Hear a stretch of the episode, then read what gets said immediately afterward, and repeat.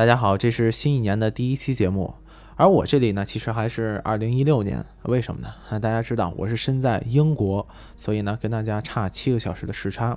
我其实录节目的时候呢，是中国的正在跨年的时候，就大家看晚会啊，这个欢乐的时候。啊，其实这事儿挺好玩的。不过这不是今天咱们要说的内容，不是重点。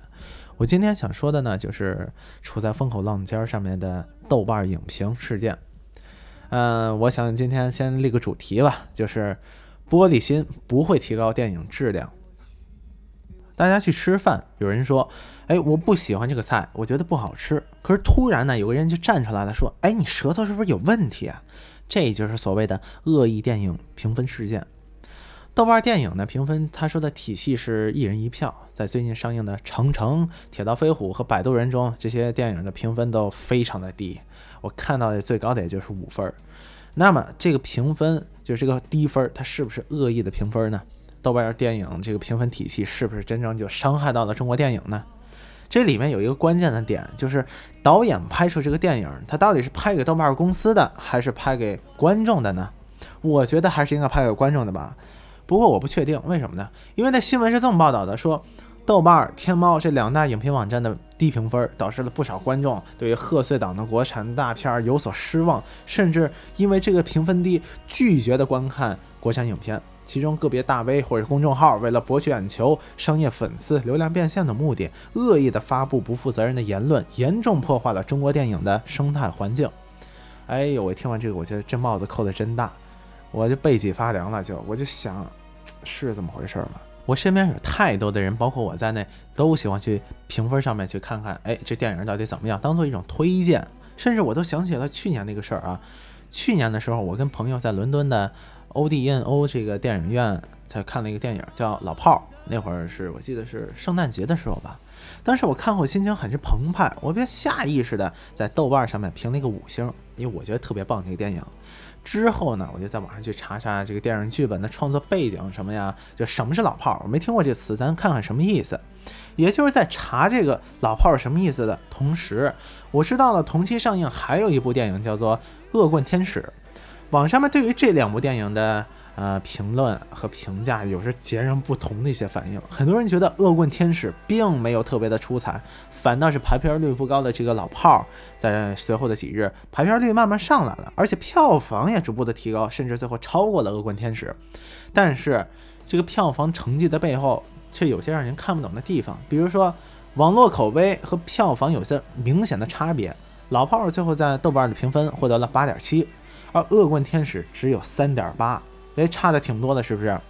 那么当时为什么没有人去质疑这个评分说有问题呢？难道仅仅是因为这两部都是国产片吗？当我们进电影院消费前，询问一下朋友的意见，看看网络上的评价，提前交流一下观点，信就把这个信息不对称的问题咱先解决了，这是一件无可厚非的事情。而根据这些建议，决定是否走进电影院进行消费，我觉得这是个再正常不过的举动啊。冯巩跟牛群的相声里面有这么一句话，叫“说你行你就行，不行也行；说不行就不行，行也不行。”之前预期中的那六百亿的票房盛宴，可在岁末没有如期的实现，而接二连三的这个电影评价也都是拿到了低分。如果这个事情可以怪罪到说个别大 V 公众号为了博取眼球、圈粉丝、流量变现的目的发布恶意的、不负责任的言论，严重破坏了中国电影的生态环境，这就让我感到非常诧异了。这很显然里面有个逻辑错误，那就是他就是用了一些唯票房论这种东西来偷换了一个电影的影评评分的概念。哎，当年的圈钱大户《小时代》，咱们都记得吧？影评可真是让惊人的差。有人是调侃说，郭敬明拍的《小时代》简直就是 PowerPoint，就是 PPT。那么当时为什么没有人去质疑这个低评分呢？是恶意发布或者不负责任的言论，严重破坏了中国的生态环境。它低评分，它也不是圈上钱了吗？啊，为什么这三部电影它低评分，然后大家就就有有些媒体就觉得不行了，你这破坏中国的电影生态环境？我不理解啊。这篇提出了恶意评分的新闻稿，特别像中国股市，呃，就是经历了不正常的上涨和无法控制的下跌后，哎，弄出来的一些救市手段，想用这些话来刺激一下观众。可是呀，他们忘了，除了豆瓣评分，我们还可以用脚投票呀。近几年的中国电影票房不断的刷新，可谓是高歌猛进。而伴随而来的呢，是一些根本没有听过、听说过的一些电影的投资方式，比如说众筹电影、对赌电影、理财电影。哎，倒是这些方式有个共同的特点，那就是以圈钱为目的。我们知道《捉妖记》破了速七的票房记录后，被发现票房注了水，然后在这个夜场无人的时候也在放映。而这个《叶问三》呢，也是早早就被爆出了有这个金融赌局和票房造假这些事情。相比于这些莫名其妙的投资电影的方式和造假事件，一个低低的评分就能真的把观众煽动到不去电影院消费了吗？就损害了中国电影的利益了吗？恐怕我觉得这个帽子也是扣得太大，而且也是太看得起豆瓣，太看不起观众了吧？这三部电影的评分低，更应该看到的是市场或者艺术对于这个资本过度渗透的过敏性逐步的显现出来。我们看看这几部电影背后到底站着谁？阿里巴巴、万达、乐视三个巨头。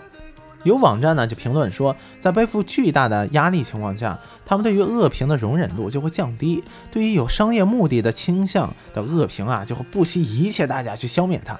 其实这个现象在《绝技》这部电影上映后，我觉得就出现了端倪。这乐视影业和郭敬明想继续复制《小时代》时候的票房成功，结果功亏一篑，不仅票房低，而且评分也只拿到了三点七分。那这也是恶意影评的或者评分低的错吗？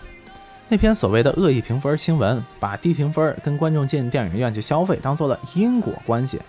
那么正常评分和这个恶意评分的衡量点在哪儿呢？他也没有说出来。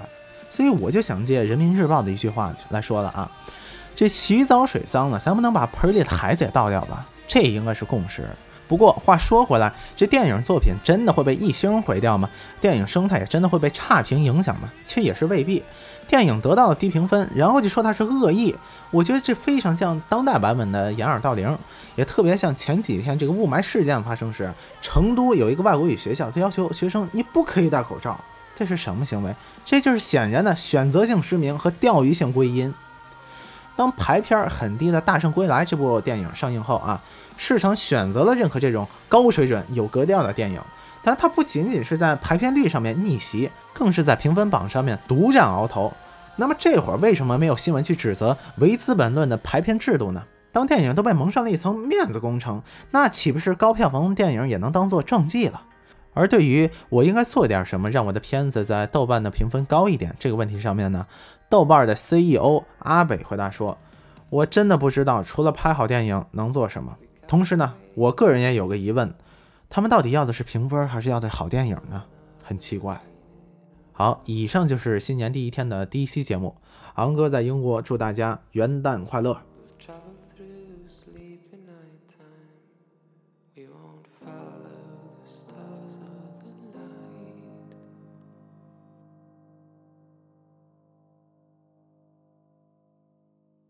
Lies you tell can make it better, and hopeless dreams can make your day. You don't have to leave your friends. This is the morning. With no temper changing with the weather, just a harmless call